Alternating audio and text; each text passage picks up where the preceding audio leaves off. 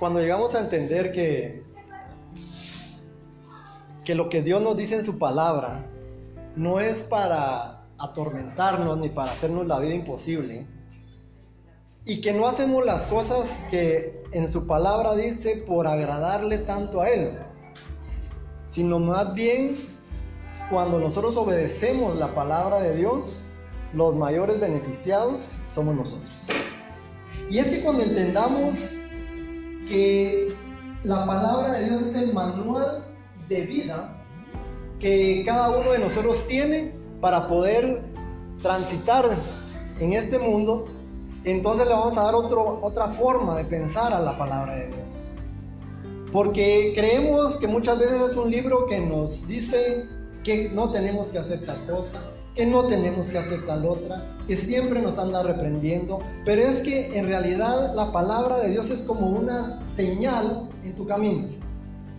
Y te lo voy a decir de esta manera, cuando tú vas por la carretera y te dice que debes de parar, hay una señal que se presenta y esa señal dice que dice alto. Si tú sigues, ¿quién es el que tiene la culpa de, de no haber hecho caso a esa señal? El comité o, la municipalidad o tránsito o tú porque no hiciste caso a esa, a esa señal. Nosotros, ¿verdad? Si dice que, que la curva es peligrosa y yo la agarro a 150 kilómetros por hora y me voy a empotrar, ¿de quién es la culpa? De nosotros. Porque no quisimos hacer caso a las señales. Pues de la misma manera la palabra de Dios son señales en nuestro camino que vienen y te advierten qué es lo que puede suceder si tú tomas una u otra decisión. Y si esa decisión es equivocada, si esa decisión la hiciste en contra de la señal que se te presentaba, la culpa no es de Dios, la culpa es de nosotros, porque no quisimos atender. Entonces yo quiero como introducción hacerte pensar en esto. La palabra de Dios es nuestro manual. Dios no nos, no nos metió en este mundo a nuestra suerte y ahí nos miramos, salimos de la eternidad y volvemos a la eternidad y ahí miran ustedes cómo se las arreglan. Yo estoy en el trono, yo lo veo desde acá y muchas veces me voy a reír porque no sé qué, qué es lo que van a hacer. Eso no es Dios. Dios siempre interviene y por eso nos deja el manual, su palabra, para que nos vaya de la mejor manera en la vida. Amén. Y muchas veces la palabra de Dios es dura. Y los que me puedan acompañar a Eclesiástico 28 en sus Biblias, ¿cuántos de acá constantemente buscamos el perdón de Dios? Creo que todos necesitamos, ¿no?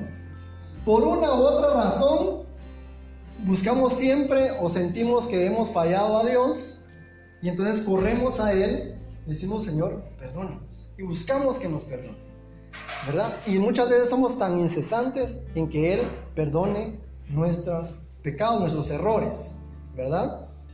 Y miren lo que dice la palabra de Dios. Eclesiástico 28, del 1 en adelante. Dice, del vengativo se vengará el Señor. Dios llevará cuenta estricta de sus pecados.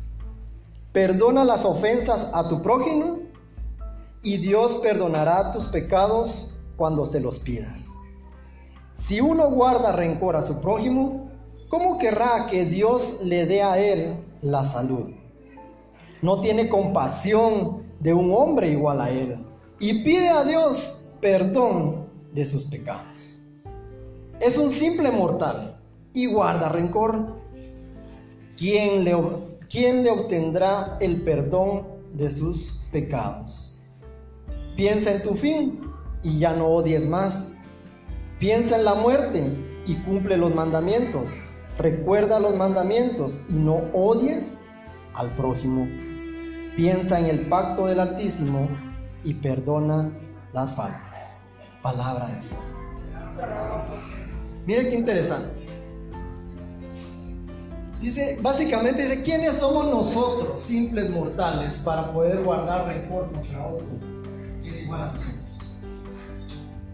¿Qué nos creemos nosotros? Y lamentablemente muchos en esta sociedad creemos que somos mejores que otros, que porque tenemos o hacemos nos creemos más que otros. Y eso pensamos que nos da el derecho de poder estar sobre la persona y en este caso decir, sí, porque voy a perdonar a este. ¿Y este quién es para que yo lo perdone? Este no merece mi perdón. ¿Quiénes somos? Somos simples mortales, dice la palabra de Dios. Ah, pero sin embargo, ¿qué dice la palabra? Buscamos que Dios nos perdone. Y la ecuación no es así. La situación no es así. Y es que, no sé si usted ha notado que nosotros tendemos a llevar un listado en nuestras vidas de todas aquellas ofensas que nos han hecho en la vida. ¿A poco no?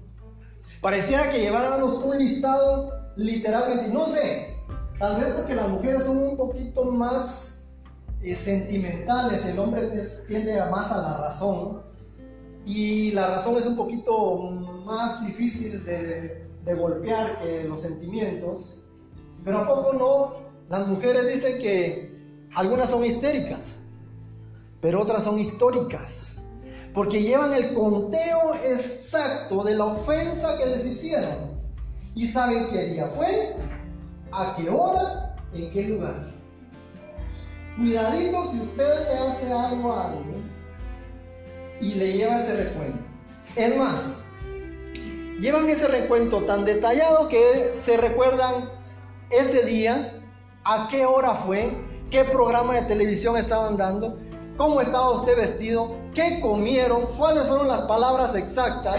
Y es más, la temperatura y el clima de ese día. Todo lo tienen detallado.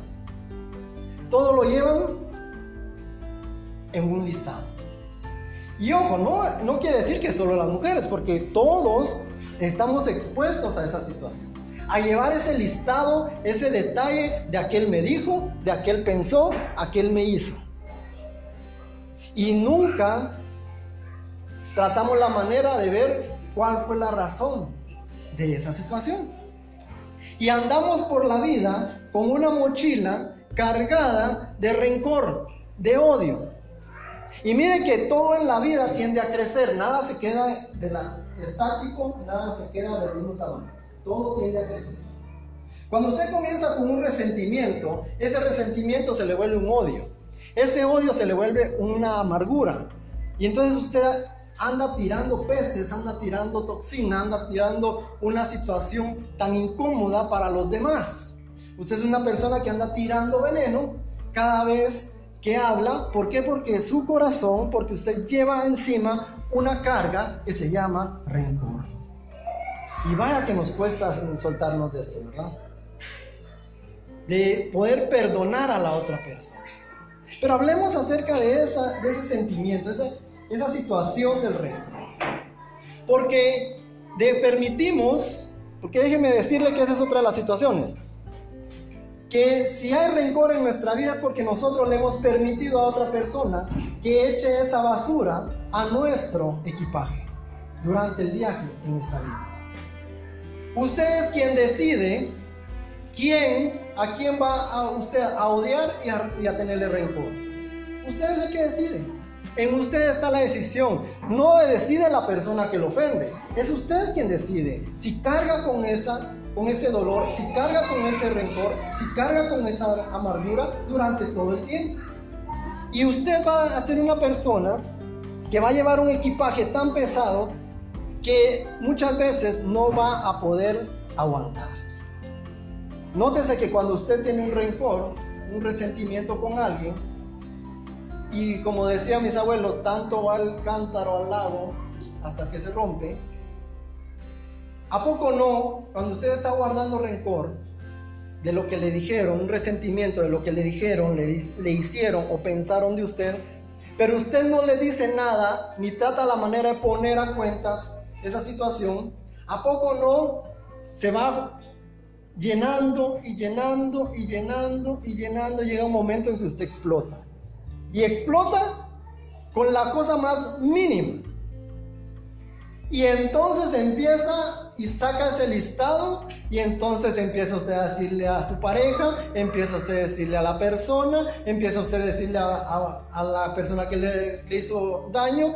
Desde hace como 5 o 10 años todo lo que le empezó a hacer. Y sí que tú me dijiste, sí que tú piensas que yo soy esto, sí que tú piensas que yo soy aquello, sí que yo esto, yo, yo... Entonces usted empieza a sacar todo ese veneno. Y muchas veces personas que no tratan la manera de limpiarse del rencor, del resentimiento, terminan enfermas. Aquellas personas que no pueden sacar esa furia, ese enojo, se terminan enfermando. De una o de otra manera el cuerpo lo tiene que sacar. Y entonces empiezan las enfermedades, las famosas enfermedades psicosomáticas, las depresiones. Y busca el cuerpo dónde sacar todo ese veneno que está dentro de usted, que se llama rencor, que empezó por un resentimiento porque no pudimos manejar nuestras emociones en ese momento en específico. Y es que quien nadie tiene la culpa porque nunca nos han enseñado a manejar nuestras emociones. Nos enseñan de todo menos a manejar nuestras emociones. Entonces es muy fácil que aquella persona que entre paréntesis dicen que son débiles sentimentalmente, pues son muy fáciles de hacerles daño. Pero mire que lo, más triste de esto es de que esa carga no solamente es muy pesada la que usted va a ir llevando a cada, a cada lugar a donde va, porque no es de que usted diga, bueno, tengo rencor, tengo odio, tengo resentimiento, tengo amargura, tengo dolor, y, pero lo voy a dejar aquí al pie de mi cama y voy a salir. No, usted va a donde quiera que vaya, usted va a ir con ese resentimiento, con ese dolor, con esa amargura. Y lo mejor, lo peor de todo es de que se le nota, hermano. Se le nota. Porque usted no es feliz, usted no vive en armonía. ¿Por qué? Porque ese dolor, porque esa amargura, porque ese rencor le está haciendo daño. Y no solamente es una carga pesada, sino que también es una situación solitaria. Porque a poco, a poco no, bueno, también sucede esto. Es una, una situación solitaria porque usted es quien lo lleva. Porque usted no va a venir aquí a la comunidad y va a decir, hermano, les cuento que tal persona me hizo daño. Así es que yo quiero que ustedes compartan conmigo mi dolor, mi resentimiento y mi amargura.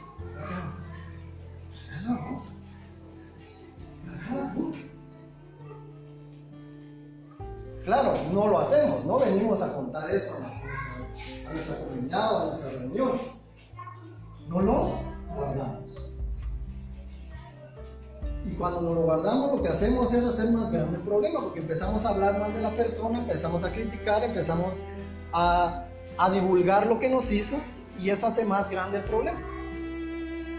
Pero a poco no también existen situaciones en las que agarramos rencores que ni siquiera nos tocan. No sé si a usted le ha pasado. Las famosas calenturas ajenas. Que viene un hermano, una hermana, la comadre, la amiga, y le dice, fíjate que fulanita me hizo esto. Ah, no, no, no, no, eso es imperdonable. Y usted mira a la fulanita y le cae mal. Usted mira a la comadre y le cae mal. Usted mira a esa persona y se le revuelve el estómago. Y usted no le hizo nada. Se lo hizo a su comadre, se lo hizo a su, a su amiga. Ah, no, pero es que somos buenos para, para querer agarrar también cargas ajenas. Y cuidado, porque eso va matando tu vida. Esto va matando y destruyendo tu vida. Y miren, la vida es tan corta. La vida es tan corta como para estarla pasando con enojos y resentimientos. La vida se va en un abrir y cerrar de ojos. Hace poco, un amigo de la familia, una persona que usted la miraba y no, parecía que estaba mal. Una persona muy alegre, muy... Él tenía un, talento, por decirlo así. Él siempre estaba sonriente y siempre buscaba ayudar a la gente. Y me gustaba su filosofía porque él decía, a mí lo que me hace una persona rica es poder salir a la calle que todo el mundo me conozca y me salude. Eso me llena a de vida. Así. Pero fíjense que hablemos una semana antes de eso, de, esa situación, pues él se, como todos los, los días, él se reunía con amigos, compartía, eh, en su trabajo. Y sucede que llega un día de muy temprano, un día antes, eh, pues llega a su casa, comparte con sus papás, con su hermana que con ellos vivía. Pasa, son de esas cosas que suceden que uno no logra detectar, pero pasa casi que una, una noche platicando con ellos, contando anécdotas, recordando situaciones. Al día siguiente se levanta temprano, él mismo prepara el desayuno, desayuna con sus papás, desayuna con su hermana, hablan de muchos planes que quieren tener. Él tenía que ir a trabajar, entra al baño, se, da una ducha, se cambia y justamente cuando está para salir cae sorpresivamente por un eh, infarto. Un infarto que no le, le dijo agua va. Él tenía tantos planes y en ese momento falleció. La vida es así. Hoy estamos y mañana no sabemos si vamos a estar. Y entonces, ¿para qué desperdiciar el tiempo en rencores, en resentimientos, en divisiones y en estar peleando con la gente? En estar peleando con los demás. Nosotros somos quienes decidimos si queremos vivir una vida llena de ese rencor, de enojo, una vida llena de amargura, nosotros somos los que decidimos, no es Dios. Recuérdese que Dios le dio libre albedrío. Yo algo, cada vez Dios me va confirmando más cosas y en la vida muchas veces creemos que Dios hace las cosas por nosotros y eso es mentira. Dios está en todo, ese es el gran enigma que siempre hay en Dios. Dios está en todo, Dios respalda todo, pero Dios no va a hacer nada por ti. Y sin embargo la gloria es para Él, porque si no, no lo hubieran logrado. O sea, nosotros somos los que tenemos que hacer, nosotros somos los que tomamos las decisiones en nuestra vida. Y nosotros somos los que, los que tenemos que enfrentar las consecuencias de las decisiones que tomamos y no le metamos la, culpa a Dios. Son nuestras decisiones las que nos llevan a tener resultados buenos o resultados malos. Entonces, si tú decides tener rencor, enojarte con la persona, y tener esa amargura, tú lo decidiste. Tú lo decidiste. No lo decidió el diablo por ti. No lo decidió Dios por ti. No lo permitió Dios por No, tú lo decidiste. Pero también te tengo una, buena noticia. Tú decides si quieres vivir una vida de armonía. Porque en cada situación que pasa en tu vida, tú debes de decidir si eso te va a servir para tenerle rencor eh, o, que te duela o sacar el mejor provecho de ti, de esa situación, sacar el mejor, el mayor valor de esa situación, poder aceptar lo que está pasando, poder tener ese desapego de las cosas y poder soltarlo y poder vivir en esa armonía. Pero la decisión es tuya. La decisión es tuya. Mire, hace tiempo, bueno, desde que yo comencé en los caminos del Señor, yo siempre le pido algo al Señor, dame celo por las almas. Y mire, no hay nada, créame, no hay nada que yo anhele más con todo mi corazón que verlo a usted bendecido. No hay nada que mi corazón anhele más delante de la, presencia de Dios que usted sea una persona que vea el gozo, el, el amor, la bendición de Dios en su vida. Que usted viva en libertad, que usted viva ese amor, esa bendición que Dios tiene para usted, que vive esa vida en abundancia. Ese es mi mayor deseo, ese es mi mayor anhelo para con usted. Pero yo no puedo hacer nada para que eso pase. Porque la decisión es suya. Y no importa qué tanto venga yo a decirle acá, no importa qué tanto hayan personas que vengan a decirle acá, si usted no hace nada, si usted no decide hacer un cambio en su vida, de nada va a servir. Porque la, porque la palabra de Dios que acá se le predica a usted, usted decide si sigue su vida como la viene viviendo o pone en práctica lo que la palabra de Dios le dice y entonces va rumbo a una vida de bendición. Amén. Entonces es necesario que usted tenga en cuenta que la elección es suya, la elección es personal de cómo es que yo quiero vivir y pueda usted reconciliarse consigo mismo y que permita que Dios vaya sanando esas heridas. El rencor y el resentimiento es una, una situación que viene a destruir familias. ¿A poco no? ¿A poco por una situación de rencor, de enojo, de, una, de una, discusión, ¿a, poco no las familias se diluyen? Se dividen. Por una situación de una pelea, ya la hermana ya no se habla con el hermano, ya no, ya no van a visitarse, ya ni siquiera se hablan, por una situación que se pudo arreglar en el momento, por algo que dijo, por algo que hizo. Y, el rencor y el resentimiento tienen eso, desintegran familias, rompen amistades, ¿a poco no? Se rompen amistades.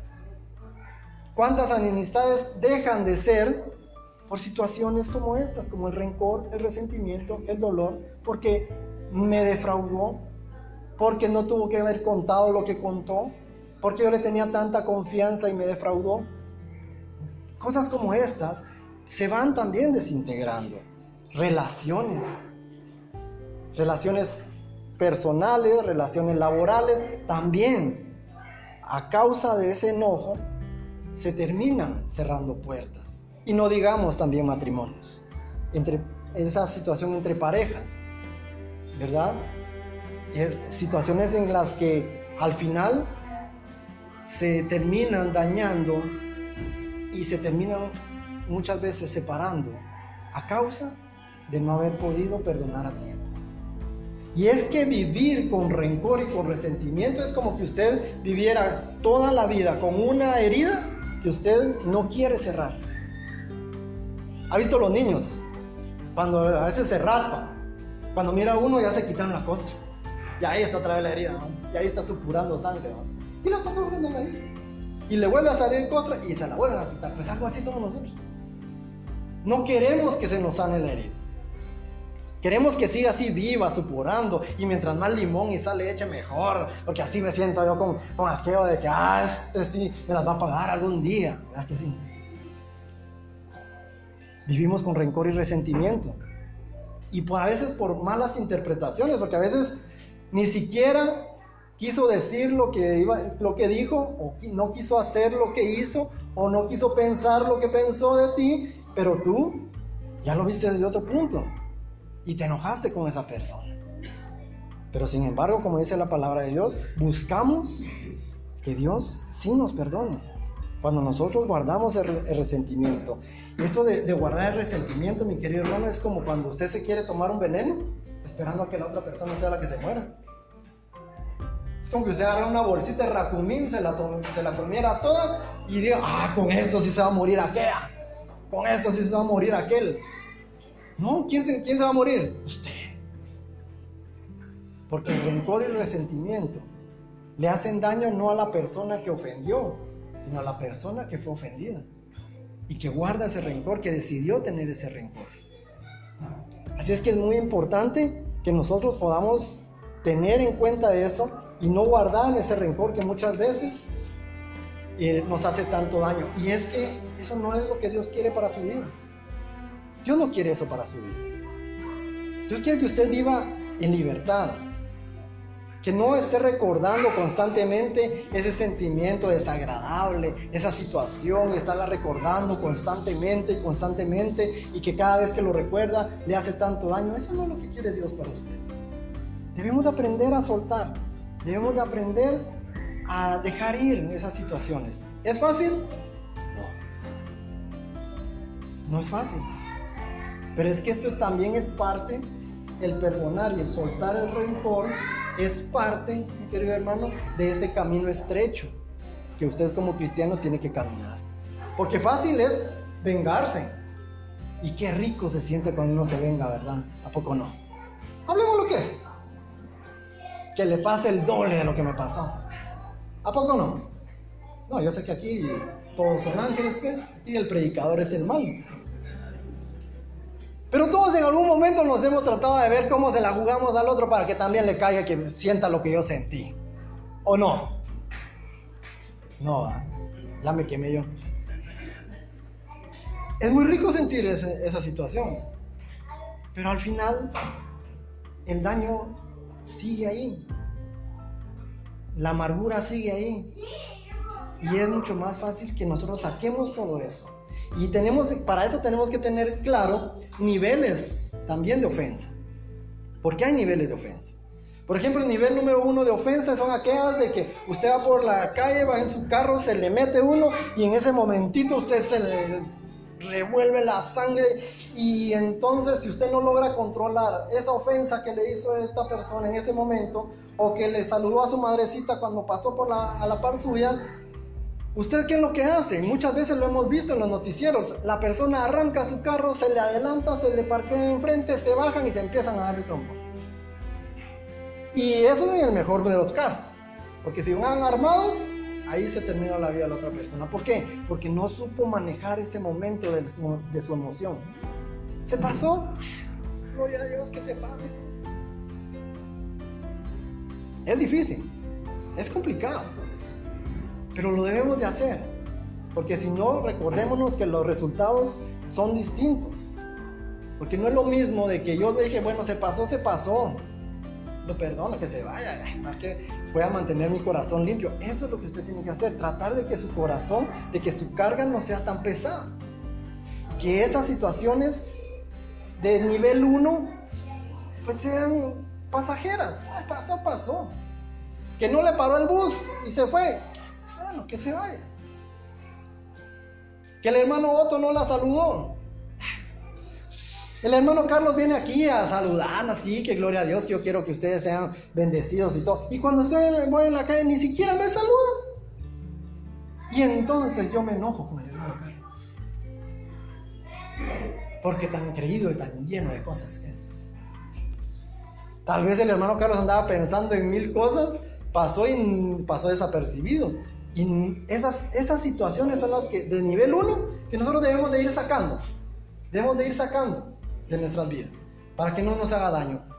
Nivel 2, ya ofensas más graves, críticas, situaciones que ya te dañan, situaciones en las que las circunstancias o, las, o, los resultados de esa, de esa ofensa pues sí dañaron en cierta, eh, cierto aspecto tu vida, ¿verdad?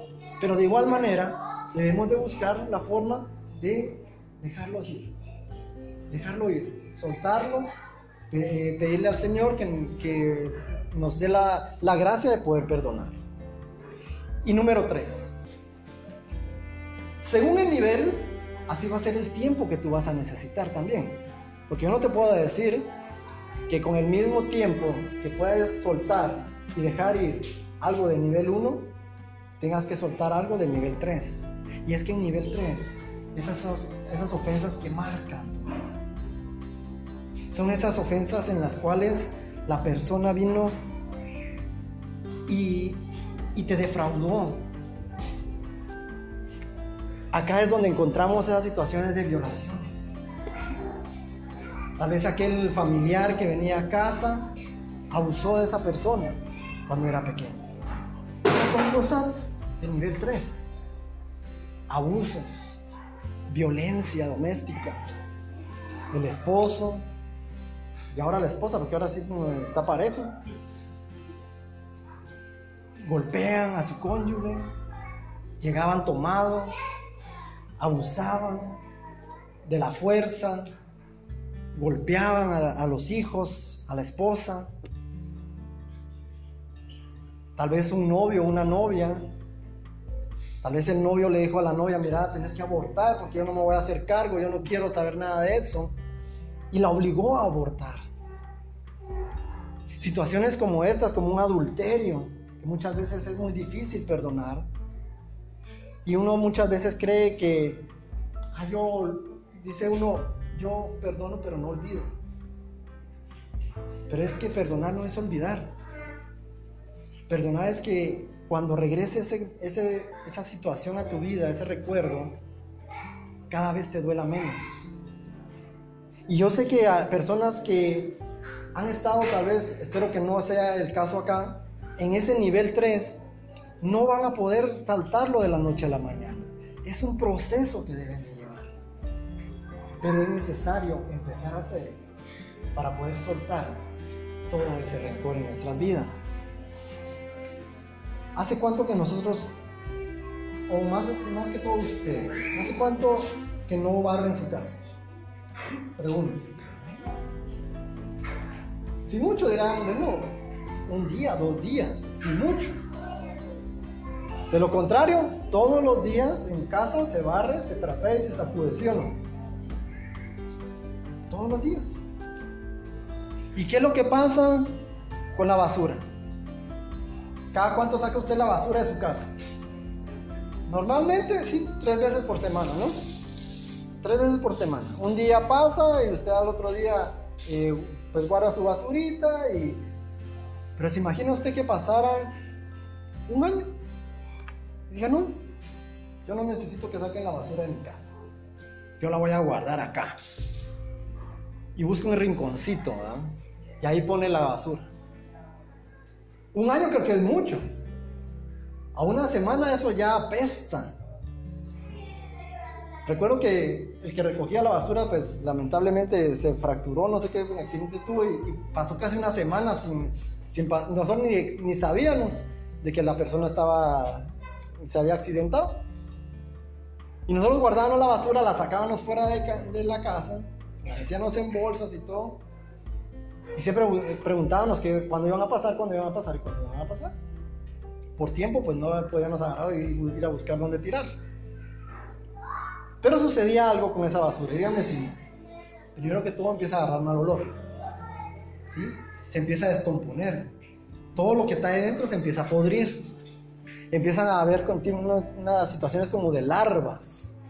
Aquello que era situaciones secas de repente empieza a brotar un agua pestilente, queda la marca, queda la suciedad, se empiezan a llenar de moscas. Y aparte eso no es higiénico, ¿verdad? Entonces, si usted saca constantemente su basura para que esto no pase y evitar enfermedades en su casa, ¿por qué permite que tanta basura de rencor, de odio, entre en su corazón? Tal vez ya se acostumbró al olor. Tal vez ya se acostumbró a las moscas. Tal vez ya se acostumbró a la podredumbre. Sabe qué es lo peor? Que así como esa basura física viene a traer enfermedades a nuestra casa, el rencor también empieza a carcomer el alma y a empezar a enfermar a usted. Así que usted decide. Usted decide cómo quiere vivir de acá en adelante. El perdonar, mi querido hermano, no es que usted tenga que sentir algo bonito, sentir amor por aquella persona que le ofendió. Porque si es así, nunca va a poder dar ese paso.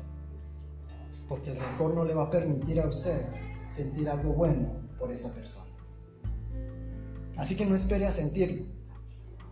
Perdón sáquelo de su sistema, sáquelo de su cuerpo, sáquelo de su corazón. Tampoco significa eh, que soltar es perdonar y darle la razón al otro. Ah, no, es que lo voy a perdonar porque de repente, pues sí tenía razón lo que dijo. Tampoco es darle la razón al otro. Tampoco es justificarlo ni darle excusas de lo que hizo. Porque lo que hizo no estuvo bien. Porque lo que hizo le dañó porque lo que hizo le ofendió. Pero usted decide vivir sano en su interior y por eso va a soltar. El sacar esto tampoco es olvidar mi interior. Usted nunca va a olvidar. Si usted se corta un brazo, usted nunca va a olvidar que algún día se quebró el brazo, o se rompió el brazo, o se lo cortó. Siempre va a estar ahí la situación, recordándole lo que pasó. Pero Jesús decía, ¿y hasta cuándo? Cuando le preguntaban, ¿y hasta cuánto debo de perdonar? Hasta siete, ¿no? Hasta 70 veces siete. ¿Qué es lo que pasa? Que muchas veces usted ha dicho que ha perdonado y dígame si no. Usted ha decidido perdonar a una persona, pero ese recuerdo le viene una y otra vez cada vez que lo ve. Cada vez que ese recuerdo viene, usted debe de perdonar nuevamente. Cada vez que ese pensamiento viene, usted debe perdonar nuevamente. Cada vez que esa situación viene a su, a su sistema, a su recuerdo y le hace daño, usted debe de perdonar nuevamente. Muchas veces debemos de perdonar hasta 70 veces 7 a una misma persona. Porque el recuerdo constantemente nos hace daño. Pero sobre todo, el perdonar y el soltar es una decisión. Y la decisión está en usted y está en mí. ¿Qué tipo de vida quiere vivir? ¿Una vida de amargura? ¿Una vida de tristeza? ¿Una vida de dolor?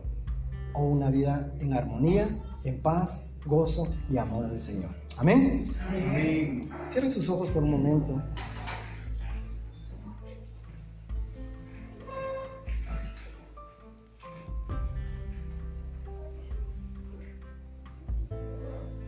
Por falta de tiempo,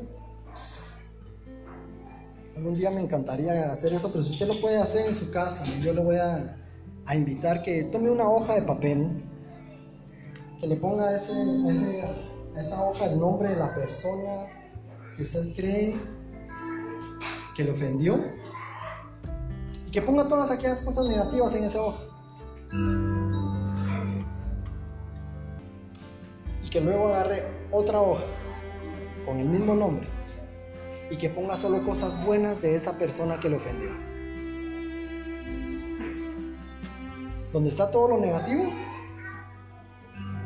usted va a orar al Señor para que le perdone y para que le ayude a perdonar a esta persona y que la haga libre de ese rencor. Y usted va a romper esa hoja. Y luego de eso,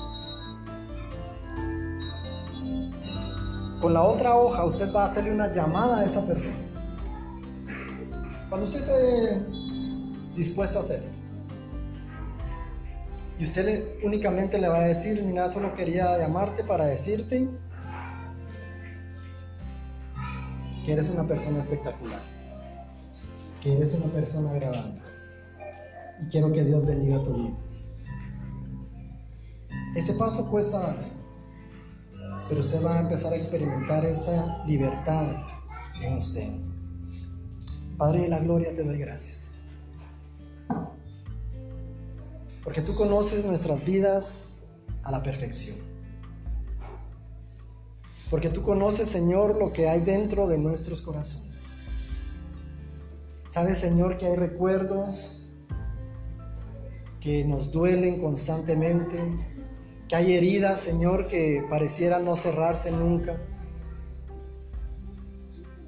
Que hay ofensas, Señor, que me doy cuenta que no he podido soltar. Ofensas desde niño, desde pequeño, desde pequeño. Esas ofensas que vinieron a golpear mi corazón, que vinieron a golpear mi vida, que me hicieron sentir que no valía nada que me hicieron sentir que, que era poca cosa. Aquellas palabras que dañaron mi vida cuando me dijeron que era un tonto, que era una tonta, que no servía. Aquellos golpes que nunca entendí por qué papá o mamá entraban y me golpeaban. Aquella infidelidad, aquella persona que me que en la cual confiaba tanto y, que al final me, me terminó defraudando de tal manera. ¿Cuántas veces puse la confianza en esa persona y me falló de tal manera que cada vez que recuerdo esa situación, viene a mí una, un rencor, un dolor, una amargura. Ahora comprendo, Señor, por qué me cuesta reír, gozarme y sentirme libre. Porque sé, Señor, que dentro de mí hay algo que está carcomiendo mi corazón, mi alma, mis pensamientos y mi ser. Porque ese dolor que hay dentro de mí no he podido sacarlo, Señor.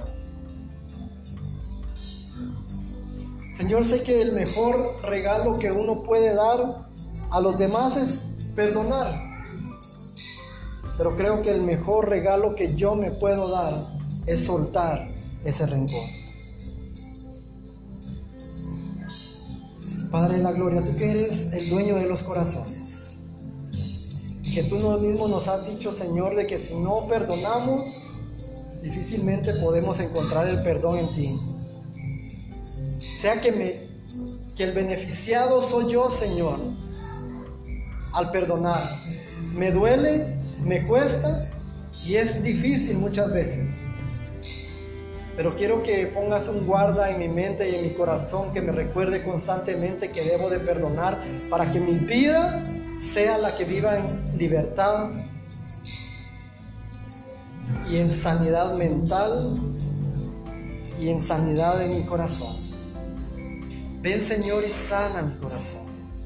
Ven Señor y sáname de esas heridas del ayer. Ven Señor y sáname de esas heridas que yo no puedo cerrar. Pon tu Señor tu ungüento. Pon tu Señor aceite sobre esa herida. Véndala Señor. Y permite que tu amor Señor eche fuera todo rencor. Eche fuera todo dolor. Eche fuera todo odio. Y que toda raíz de amargura salga de mi corazón. Oh Espíritu Santo, ven y renueva mis fuerzas para perdonar. Ven y renueva mis fuerzas para poder soltar. Ayúdame a abrir mi corazón, mi mente y mis manos para que todo ese rencor, todo eso que me hace tanto daño pueda salir de mi sistema. Hoy quiero ser libre. Hoy quiero vivir en libertad. Hoy quiero vivir en armonía. Hoy quiero vivir una vez más el gozo de mi salvación y poder sonreír nuevamente desde lo más profundo de mi corazón. Gracias Señor.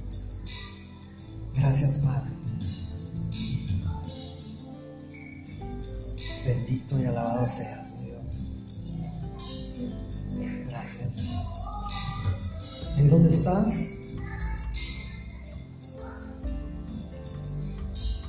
Comienza a dar gracias a Dios.